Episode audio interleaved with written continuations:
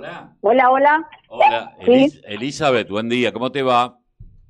Hola, ¿cómo estás, Carlos? Bien, bien, bien. Estaba ladrando el, el can. Sí, sí, estoy tratando de silenciar. bueno, eh, hoy... eh, Hola. Hola, ¿me escuchás bien? Sí, sí, ahora sí. Bueno, no, te, te estábamos diciendo que, bueno, vos, todo, todos los, los cargos que ocupás y que ocupaste, eh, que sos docente de la UNAG, de la Universidad Nacional de La Plata, y bueno, lo- hoy es un día muy especial porque es el día, el primero de diciembre, el día eh, de lucha contra el HIV eh, sí. mundial. Y, y bueno, vos has tenido mucho territorio y en el territorio y sobre todo en el conurbano bonaerense, en algunos años, eh, sobre todo en los 90, eh, yo, yo hoy recordaba a la doctora de Jesús, una de las primeras que empezó a tratar este tema y que se encontraban con cosas muy nuevas, discriminación, discriminación que parece no parar, ¿no? Desde los Pumas a lo que yo decía, en el año 82 los títulos de crónica eran la peste rosa. Eh, Sí, tal cual. y, y bueno, ¿cómo está hoy la situación? Sé que está estable, pero quiero que, que tengas una mirada sobre qué significa hoy, eh, primero de diciembre. Eh, sería imposible no hacer una analogía con la pandemia que estamos viviendo, ¿no? El, el VIH es una pandemia que se mantuvo eh, a, a- a lo largo de, de más de 40 años. Y nosotros hoy vivimos otra pandemia, también de un virus, también de transmisión interhumana, con las diferencias, yo digo, pensaba la analogía del tapaboca, el distanciamiento con lo que fue el preservativo en su momento, digo, como único elemento que tenemos los humanos para evitar que esa enfermedad nos afectara considerando que el VIH en sus principios era mortal a corto plazo o, a- o en poco tiempo, eh, en general vinculado al diagnóstico tardío. En todos estos años, eh, el tratamiento ha logrado que las personas estén en carga viral indetectable, lo cual ha sido todo un avance, pero nunca se ha logrado la vacuna. Cierto. Y en esta analogía con el SARS-CoV-2 o con el COVID, podemos decir que estamos a un año muy cerca de la vacuna, pero que también necesi- necesita el compromiso de las personas para la protección colectiva. Entonces, eh, me parece que es pertinente hacer esa, esa analogía, ¿no? Entre el VIH y la pandemia que estamos viviendo ahora. Eh, también pensar que en estos años, antes el 50% de las personas no conocía su condición de infectado de VIH, hoy ha bajado a menos del 20%. Eh, creo sí. que la última cifra es el 17% de las personas eh, no, no conoce su, su condición de positivo. Eh, los tratamientos han mejorado enormemente y también es cierto que los tratamientos son de cobertura estatal, ¿no? Son medicamentos muy caros que ninguna persona los podría afrontar si los quisiera pagar de su bolsillo. Eso también nos pone en analogía con la epidemia, con la pandemia de el COVID, donde las vacunas van a ser gratuitas, las vacunas también tienen un costo que se podría afrontar, pero lo cierto es que hay personas que la podrían afrontar y otras no tanto. Entonces, eh, me parece que es muy pertinente hacer una analogía. En un momento donde el plan mundial eh, sobre el VIH, eh, que se llama 90-90-90, que el 90% de las personas estén diagnosticadas precozmente, que el 90% de las personas accedan a los tratamientos y que el 90% de las personas que accedieron al tratamiento tengan carga indetectable. Bueno, esto es un poco lo que se pretende también con el COVID, ¿no? Que la mayoría de las personas tengan no solamente acceso al diagnóstico precoz, al testeo, al aislamiento, al, al seguimiento de contactos, sino también a lo que estamos cerca de, de acceder todos, al menos en la primera etapa, los mayores de 60 en todos sus rangos, eh, a la vacuna. ¿sí? que es lo que nos va a permitir Pero digo, esta analogía entre el tapaboca, para, digo, para concentrarlo solamente en un elemento de barrera y el preservativo me parece que es muy pertinente.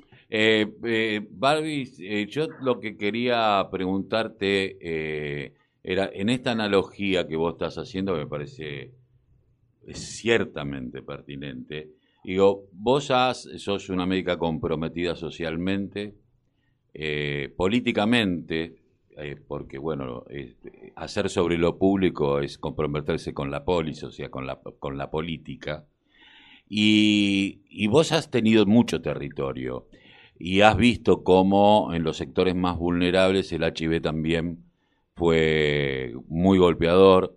El pensar que todavía hay un 17% después de tantos años, eh, casi 40 años, eh, eh, es todavía una cifra alta, tal vez porque, bueno, son asintomáticos, como los hay muchos. Pero en, en esto, ¿cómo, cómo, ¿cómo estás viendo hoy? Porque hubo un momento en donde hubo como que se relajó la cosa con respecto al HIV, sobre todo en los sectores más vulnerables, y también hubo un estado ausente estos últimos cuatro años.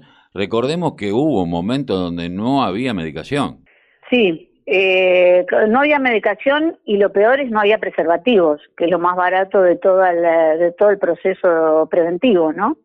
Eh, no hubo la compra de preservativos ni esperada, ni esperable, ni calculada, eh, que, mm, que, el programa nacional tiene la obligación de proveer gratuitamente. Eh, con respecto a los sectores, yo diría que la relajarse en términos de VIH ha sido transversal a todas las clases sociales eh, el no uso del preservativo, ya no teniéndole el miedo que se tuvo al principio por ser una enfermedad mortal y pasar a una enfermedad crónica, hace que muchas, eh, muchas parejas, muchas personas han eh, dejado de utilizar el método de barrera como un método tanto para el VIH como para otras múltiples enfermedades de infecciones de transmisión sexual, ¿no? Eh, la sífilis está eh, aumentando, me dijo. Eh, hay un... La sífilis aumentó notoriamente, pero digo en cuatro veces. Y esto, digo, vos tocaste el tema del territorio de la de la vulnerabilidad. Yo te diría que hay capas de vulnerabilidad en todo lo que tiene que ver con las enfermedades. Sin duda los pobres o las clases eh, más desfavorecidas económicamente son las que sufren más enfermedades por múltiples razones que se llaman determinantes sociales de la salud, del agua, el ambiente, el acceso al alimento correcto eh, eh, y de calidad y suficiente. Digo, hay un montón de las condiciones laborales, eh, pero particularmente en todo esto que sería, podríamos decir, la base de la de la pirámide en términos de vulnerabilidad, después se le agregan las mujeres, se le agregan las mujeres jóvenes, se le agrega la violencia, se le agrega la violencia sexual. Las mujeres tenemos un mayor riesgo biológico a contraer infecciones de transmisión sexual y en particular el VIH porque tenemos una fragilidad en la vagina que es mayor receptora de los virus y de cualquier enfermedad que venga con el semen. Si a eso le sumamos una mm, violencia sexual, aún dentro del ámbito doméstico, que la violencia sexual no necesariamente es obligar, sino no cuidar o no solicitar por miedo al rechazo el sexo seguro, aumentamos otra vulnerabilidad que es aquella persona que no se anima a pedirle a su pareja que se ponga un preservativo para tener relaciones y si no, no, con lo que ello implica, que podría tener un gesto de violencia y con ello una imposición de ese acto, pone como en una situación mucho más compleja todo esto de la vulnerabilidad, ¿no? Tenemos una vulnerabilidad, eh, podríamos decir, una determinación a la vulnerabilidad en, el proceso de salud, que son las condiciones de vida, y a eso le agregamos algunas otras sobre las cuales están montadas todas estas, ¿no? Eh, y yo diría que el territorio es un, eh, un gran escenario en donde hacer eh, nuestra mayor prevención, pero De todas maneras, creo que el relajamiento con respecto a las medidas de prevención ha atravesado a todas las clases en estos últimos tiempos, ¿no? Elizabeth, lo primero que se me viene a la mente cuando mm, mencionabas todas estas cuestiones de violencia sexual, la, eh, la incapacidad, la desinformación, es que esta semana justamente se está empezando a tratar en, en diputados el debate de la legalización del aborto, que incluye, por lo menos en el capítulo 3, em, la educación sexual integral, la de en las escuelas.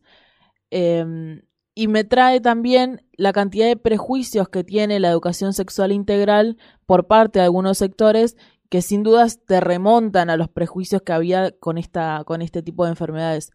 ¿Qué opinión tiene usted sobre esta política de eh, salud sexual y reproductiva y el, la contraposición de algunos sectores? Sí, así es. Em, mira, yo celebro porque hace más de 30 años que milito la el derecho de las mujeres a la interrupción voluntaria. Por lo tanto, celebro que vuelva a entrar eh, al, al, Congreso esta, esta ley y que obviamente incluya, que eso se fue mejorando con las, eh, con las diferentes eh, puestas a, al proyecto, la educación sexual integral, que tengamos en cuenta que tiene más de 15 años de, como ley. Lo que pasa que nunca se llegó a implementar y que me parece que una ley no logra en sí misma implementarlo.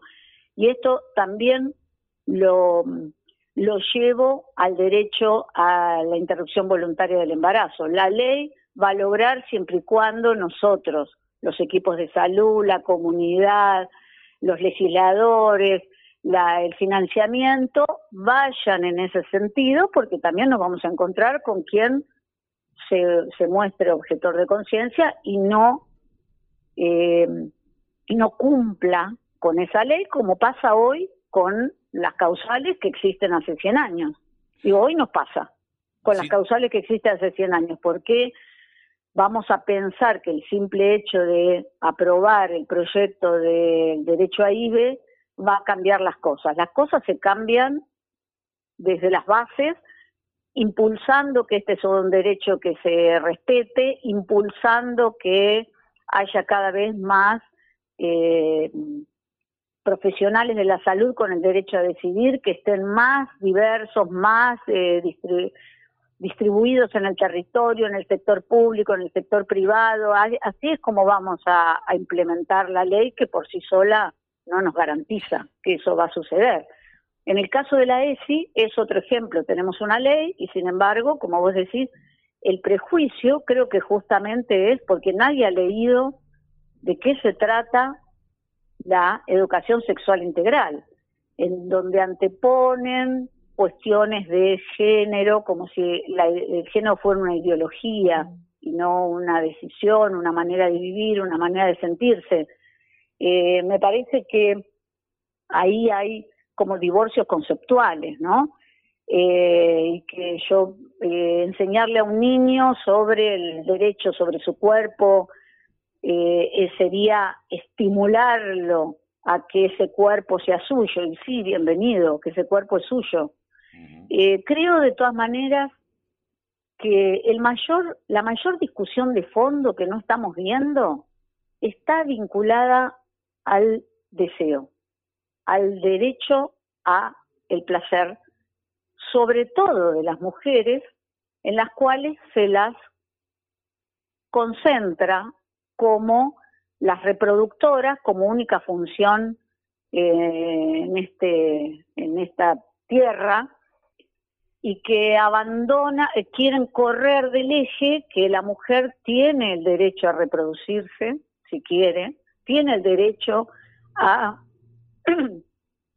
vincularse con otras personas del sexo que decida eh, vincularse y vivir libremente su sexualidad sin que eso esté atravesado por ningún comportamiento de tipo ni ninguna eh, ninguna disposición al, a, la, a la maternidad o a la continuidad de, una, de, un, embarazo, separando claramente que son conceptos distintos, ¿no? Separando, eh, digo, uno viene atravesando desde hace muchos años y en particular después de la discusión, a mí me parece que la discusión del 2018 puso en agenda que todos podamos en una mesa, en una discusión, yo antes como ginecóloga, imagínate, siempre estuve, siempre acompañé mujeres en el marco del aborto clandestino y lo digo libremente porque me siento con la libertad de decirlo, era casi que no se tocaba ese tema. Ya vos, viste, las conversaciones familiares eran como, y viste, eran, eh, nos calificaban de aborteros, me acuerdo, hace 20 años. Bueno, o, no hace tampoco tanto. Eh, creo que las discusiones que se han dado en la sociedad han hecho madurar estos conceptos. Hay muchas personas que a partir de las eh, de las exposiciones que hicieron los expertos, tanto a favor como en contra, ha tomado una posición distinta al prejuicio, como vos decís, que tenía con respecto al tema. Yo, eh, particularmente como directora y como médica del Hospital de Solano, eh, que hice muchos años guardia, nosotros asistíamos a diario en la muerte y la mutilación de mujeres que en el intento de interrumpir un embarazo no deseado, no planificado, que, era un acto absolutamente desesperado, utilizaban cualquier cosa. Nosotros hemos visto, hemos hecho reportes incluso de la cantidad de cosas que hemos visto adentro de esos úteros. Eh, creo que la aparición del misoprostol vino a resolver gran parte. Antes teníamos 300 muertes por aborto y ahora tenemos 40 digo, el misoprostol ha venido a resolver eso y también ha venido a romper el prejuicio de las prácticas sangrientas y mutilantes que se hacían para la interrupción de un embarazo. Eh, me parece que es una discusión madura, que estamos en condiciones de darla, creo que esta vez va a ser ley y, después hay que militar para que la ley se cumpla, creo que no termina ahí. Tal cual. Em, en ese sentido, ¿qué pasa con los objetores de conciencia? Digo, a una mujer se la persigue, eh, se la apunta con el dedo por vivir su sexualidad de la manera que quiera, por decidir sobre su cuerpo, por hacerlo con 12 años, por hacerlo con 30, con 40, con la edad que sea, y se la persigue y hasta que no cumpla con los deseos de, otra, de otro sector de la sociedad, eh, no, no se detienen. Pero al médico que tiene una responsabilidad porque estudió y es responsable de lo que está haciendo y no quiere y objeta de conciencia, digo, no, eh, mis, mis creencias no me dejan hacer esto, no tiene esa misma persecución, no se lo apunta con el dedo, no le dicen está mal lo que estás haciendo. Se lo festeja en muchos casos. ¿Qué pasa en esos casos? Sí, sí. Eh, la objeción de conciencia es un derecho. Eh, es un derecho de quien siente que va en contra de sus percepciones religiosas o con respecto a la interrupción del embarazo. Yo siempre pongo esta analogía, también hablando de analogías. Cualquiera de mis compañeros o compañeras hoy objetores de conciencia de la interrupción eh, de un embarazo eh, tienen el, podríamos decir, la barrera eh, ética o moral a la condición voluntaria de la mujer, sobre todas las cosas. Porque si esa mujer a los cuatro meses tiene un cáncer terminal, ese embarazo es interrumpido terapéuticamente y nadie es objeto de conciencia. Y estamos llevando adelante la misma práctica. Si una mujer con cinco meses de embarazo sufre una eclampsia, que son convulsiones con riesgo de muerte producidos por un un grado muy elevado y muy grave de hipertensión, se interrumpe el embarazo independientemente de la vitalidad fetal y nadie es objetor de conciencia. Entonces, creo que está en juego todo aquello que venimos arrastrando desde hace eh, menos de dos mil años, te diría, menos de dos mil años. Yo tengo mucho escrito sobre el tema de la Iglesia y sus primeros siglos con respecto al aborto y de Sócrates y de todo lo que opinaban los filósofos en otros momentos, eh, creo que se ha trasladado más a la iglesia moderna, donde establece como este eh, el, mito de la mujer madre y la pasividad erótica y eh, el amor romántico, ¿no? El, el ponernos ese ensayo hace que aquella mujer que quiera gozar no entra en la pasividad erótica, por lo tanto sale de, del modelo, de la estructura a la cual se le fue dada. La mujer madre, si no lo quiere ser, también sale de esa estructura y por tanto condenada. Y del amor romántico, que es el único que se le permite, aquel que hasta soporta la violencia. Creo que, que hay, hay mucho para desandar con respecto a esto de nuestras propias concepciones. De todas maneras, retomo tu pregunta y te digo que eh, nuestros compañeros y nuestras compañeras deben garantizar, aún eh, acogiéndose al derecho de, objetores de conciencia, deben garantizar que esa mujer tenga, esa mujer que solicita un, una interrupción voluntaria con la nueva ley, pero hoy le pasa con la mujer que eh, declara que su gesta es eh, producto de una violación, también le pasa hoy. Eh, debe garantizar, y es esto lo que tenemos que militar, debe garantizar, y esto es empoderar a la comunidad de sus derechos, debe garantizar que él va o ella van a tener que derivar prontamente, inmediatamente a un equipo que pueda cumplir con esa práctica en, el modo más rápido, más seguro y que tenga todas las garantías que el Estado le debe dar como cualquier otra práctica médica sanitaria.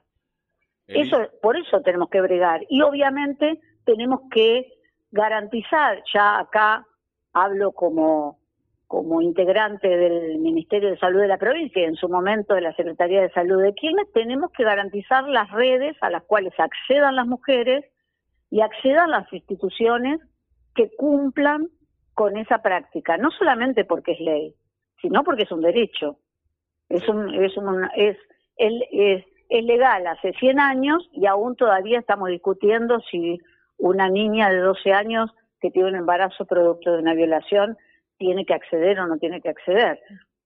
Me parece que, eh, eh, que nos da un marco legal, que nos da un marco legal, pero después queda mucho camino por andar. ¿eh?